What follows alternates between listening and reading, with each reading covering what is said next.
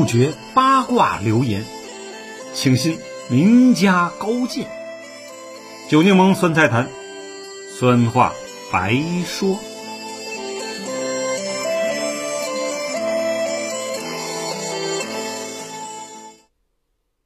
朋友们，大家好，我是九柠檬。今天我们讲从韩国梨泰院事件谈世界上为何有那么多踩踏惨剧发生。这个话题啊，还是源于刚刚发生在十月二十九日韩国首都梨泰院万圣节的那场灾难。自六月份韩国政府对疫情解禁以来，这是最大的一次人流聚集事件。官媒报道，当日晚间有十万人众啊汇聚于此庆祝西方的万圣节，然后悲剧发生了。到目前为止，已有一百五十多人遇难，其中外国人二十六名，其余呢为韩国本地人，且年轻者居多，女性又超过多半数。我们没太注意的是，与此同一天，非洲刚果首都的一场演唱会也出现拥堵、踩踏、死亡事故，而仅隔二十四小时，印度古吉拉特邦一座刚刚修复的钢索吊桥也因好事者集体摇摆拥挤而发生断裂。报道称。五百多人跌入河水中啊，其中一百多人丧命。有细心的媒体梳理了一下，算上一号印尼足球场的踩踏事件，光在十月份就至少出现了四次拥堵踩踏事故。这些悲剧是偶然事故，还是有人故意制造的呢？就目前情况看，这四起事件是孤立的，绝不是什么恐怖主义集体闹事儿。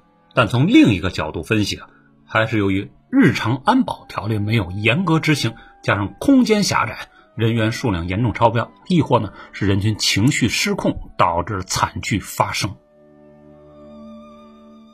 大家都知道，疫情期间，世界各地的人们都快憋疯了，于是什么演唱会、足球赛、美食节、灯光秀之类的，一股脑的端了出来，期盼回到二零二零年前的状态。韩国在封闭了一年多后，迫于境外各种压力。也解封了，于是广大年轻人趁着万圣节机会，一窝蜂的涌向梨泰院，开始放松庆贺。正像媒体所说的，梨泰院的火热是源于此前他们的一部国产电视剧《梨泰院 Class》，而梨泰院周边有不少使领馆和外国人聚集区，美军驻韩总部的龙山基地就在不远处，这里成了啊酒吧、夜总会、红灯区、高档酒店的扎堆地。不少韩国明星艺人也在此开店营业，有点类似北京著名的三里屯当然，我们这边是没有红灯区的。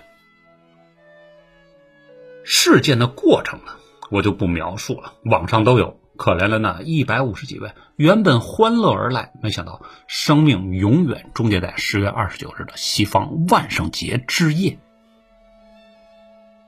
事件呢发生几天后。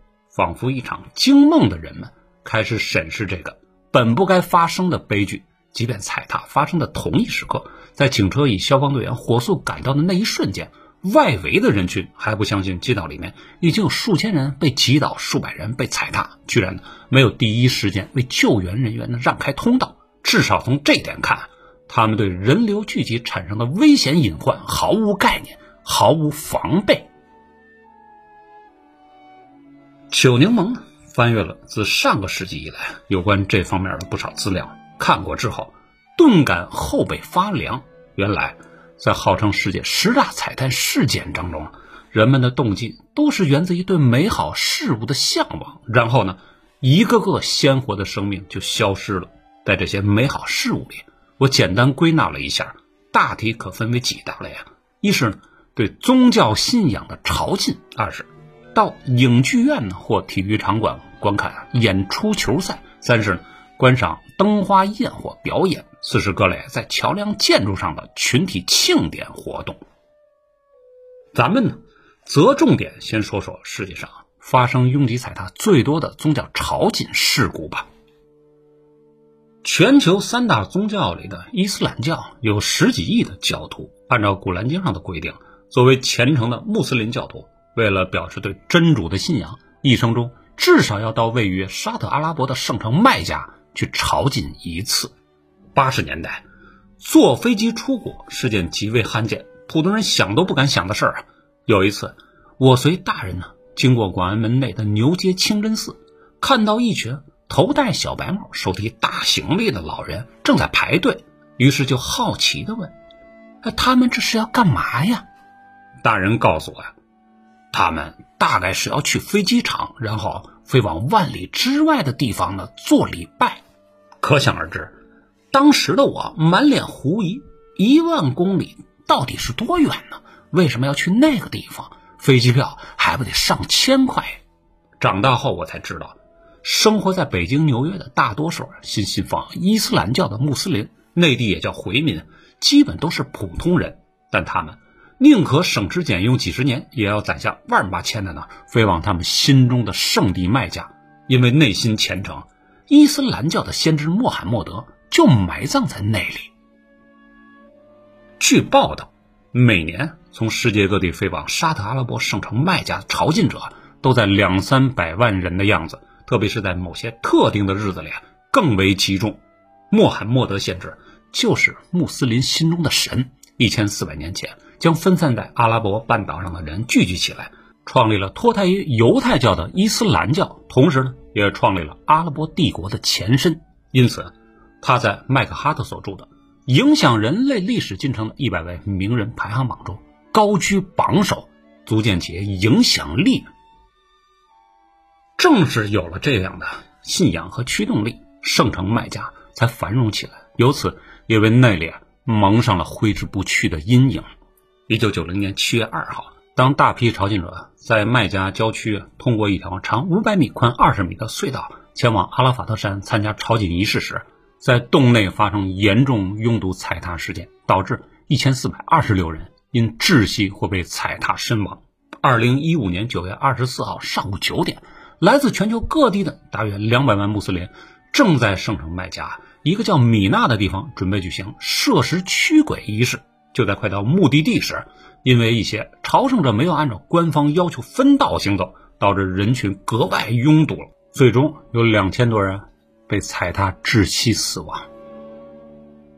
由于连续发生事故，影响力太大了。据当年《北京环球时报》报道，沙特国王在九月二十四日踩踏事故发生的当天，就将相关组织者、管理者抓捕了。最后迫于压力，于第二天下令。斩首其中的二十八名责任人。二零一五年这次卖家踩踏事件以及处理的结果，的确震撼了全世界。尽管沙特政府加强了戒备，各种设施也投入了百亿美元啊巨资进行了翻新甚至重建，但每年前往那里的朝觐者依然源源不断，而且每隔一两年、两三年就会发生一次事故，只是死伤人数没那么多而已。而据已知有记载的人类历史上最大踩踏事件，是发生在公元六十六年的耶路撒冷，即第一次犹太罗马战争发生之前。当时，罗马士兵和犹太人朝觐者啊，在耶路撒冷犹太人圣殿前发生冲突，继而引发了朝圣者惊慌失措，随后发生了严重的踩踏事故，最终造成至少一万名犹太人死亡。从以上记载和各类。非自然灾难统计，全世界因踩踏拥堵事故而丧生的事件中，宗教朝觐引发的事故排在第一位。除了宗教朝觐外，发生在桥梁上的踩踏事件也是触目惊心的。今年十月三十号发生在印度的这起五百多人坠桥、一百多人丧生的事件还排不上号。一八零九年，也就是在拿破仑战争期间。一大群葡萄牙平民啊，在试图穿过庞迪达斯巴克斯桥啊，以逃避法军追击时丧生了。这次事件中有五千人失去生命。一九五零年六月二十七号，朝鲜战争爆发的第三天，为阻断人民军南进，李承晚下令炸毁汉江铁桥，包括警察、难民、军人在内的近千人死亡。一九九四年五月二十三号。沙特阿拉伯麦加城的贾马拉特大桥上，一批宗教朝觐者因赶时间发生踩踏事件，死去了二百七十人。二零零五年八月三十一号，大约一百万朝圣者前往位于巴格达北部的一处圣地。由于当天早些时候呢一次的迫击炮袭击，民众在通过一座底格里斯大桥时，听到一个传言：前面有人准备用自杀式炸弹袭击地方。于是，一场大规模的踩踏事件发生了，共有九百六十五人被踩死或被淹死。二零零六年，还是沙特，还是那座贾马拉特大桥，第二次发生踩踏事件，有三百八十人啊死在桥上。在朝觐以比较典型的狭窄空间桥梁上发生的一系列踩踏惨剧之后，体育场馆、影剧院、电影院、卡拉 OK、夜总会等娱乐场所因突发事件踩踏死伤的人数，因为分布太广了，已经多到无法统计的地步。而因庆典、集会之类的，我只说一件事儿，那就是1896年沙皇尼古拉二世的加冕庆典。大清国的顶梁柱李鸿章受慈禧太后之命前来朝贺，不幸的是被他赶上了。一八九六年五月十八号，规模盛大的加冕仪式在皇宫大内举行，李鸿章也各国元首代表被请进内廷，而克里姆林宫啊外缘的霍登广场上聚集了几十万的莫斯科民众，他们听说新沙皇为了普天同庆，将分发里面装有。面包、香肠、糖果以及纪念搪瓷杯的大礼包。据当时一位叫维特的沙俄伯爵记载啊，民众为了能拿到沙皇赐予的大礼包，从早到晚的聚集在霍登广场上，前后累计近百万人。当凌晨时分，晚来者听说礼品包差不多要发完了，于是拼命的往前冲，而已经拿到礼品的人呢，开始往外拥，于是，一场。前所未有的灾难发生了，伯爵写道。但是奇怪的是，当我第二天去现场查看时，霍登广场已经被清理得干干净净，没有一丝混乱的迹象。关于在内廷庆贺的李鸿章李大人有何只言片语呢？还真有。尼古拉二世在宫内举行。庄严无比的加冕仪式后，就开始了长达数小时的豪华晚宴。之后呢，又是一场奢豪舞会。不用问，这都是从法国宫廷路易十四、十五、十六那儿学来的。俄国王室贵族向来以说法语为高人一等的。当惨剧发生后啊，一路路的报史官呢，慌慌张张的跑进宫里汇报情况。李鸿章自然也知道了，他连连摇头啊，表示俄国人不会办事。说这件事完全没必要让新沙皇知道。按照维特伯爵的原文记载，来自大清国的代表李鸿章说：“呀，你们这些当大臣的实在太没经验了。在我当直隶总督时，当地发生鼠疫，死了数万人，但在给皇帝的奏章中，一直都称疫情的确是有，但总体可控，百姓安然无恙。”维特伯爵。后来在自己的回忆录中说，当时虽然没有对李鸿章的话给予回应，但心里想的却是很欣慰的，看到我们的国家已经走在了清国的前面。这场被称为霍登惨案的官方材料记载啊，那天的遇难者为两千余人。而报界从新增添的坟头估算，超过四千人被踩踏而死，伤者呢多达万人以上。九柠檬概略的说完了历史上啊若干踩踏事件后，我们发现一些总体特点：第一，呢就是人多，人群过于密集，远远超出了聚会场所所能承载的安全数值；第二呢，发生踩踏事故时，现场的警力严重不足；第三呢。参与的人群要么处于兴奋，要么处于恐慌，总之情绪失控导致判断力下降。于是，古斯塔夫·勒庞所说的“乌众现象”出现了。别以为“乌合之众”这个贬义词离我们很遥远，其实他在明天的某一时刻，也许就不幸被毫无察觉的你套用了。所以说，正是因为人群有盲从特性，而社会权力机构又有聚集发布某种消息的惯例。在安全措施缺位的情况下，拥挤踩踏事故就不会断绝。关于人群密度为多少才会出现从拥挤到踩踏现象发生呢？这里啊，人类行为学家有个定量的评估，我们不妨听听啊，也好心里有个数。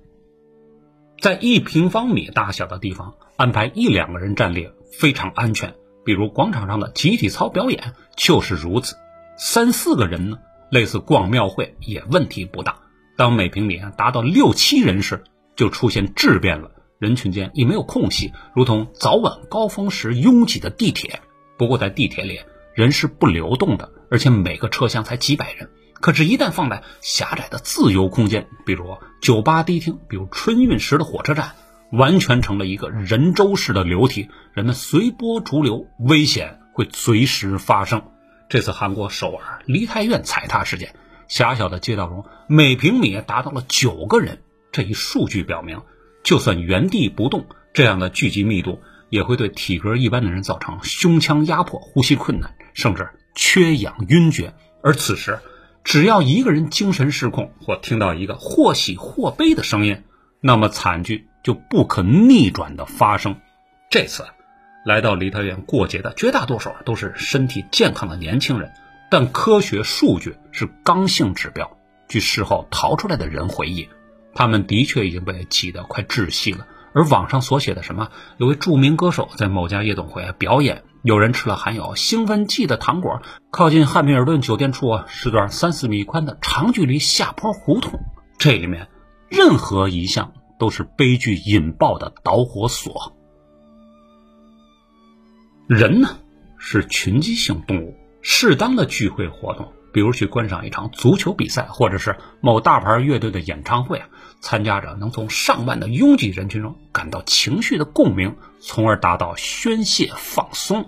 但此时的人们，个体判断力下降了，群体弱智，随波逐流指数上升，危险呢也就快降临了。那么，我们如何预防以及在事故发生后做到安全自保呢？如今，至少在中国国内啊，疫情期间群体聚集现象不会发生。但之后呢？当允许户外啊及室内活动正常情况运行的时候，该怎么处理呢？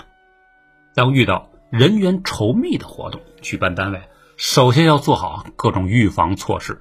至于个体啊，去与不去，有时的确不是自己能决定的。单位号召，朋友召唤，不去显然不合适。可去了之后，你得首先观察一下现场，特别注意不要低头找东西或蹲下来系鞋带什么的。当参加活动人群出现情绪反常或人员密度达到每平米五个人时，要有所警惕了。比如从人群中间往边角或者立柱附近移动，或者离门口窗户近些。一旦有突发事件，比如火灾、断电、醉酒打架等，要自己在安全的情况下快速离开，然后报警。像梨泰院或观赏灯光秀、元宵灯节、夜间演出这类情况，而且已经出现事故时，跑是跑不开的，那就得找远离玻璃的墙壁和立柱，最好呢往高一点的地方站，或者找个垫脚的东西，比如椅子或石块，高一个人头，至少可以有空气呼吸。若自己不幸被人群裹挟冲倒了，这是个极为危险的信号，你要意识到。这可能就是你生命的最后几分钟。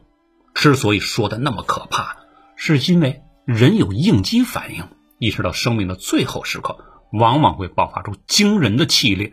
你可以借此改变身体姿势，让自己好受一点。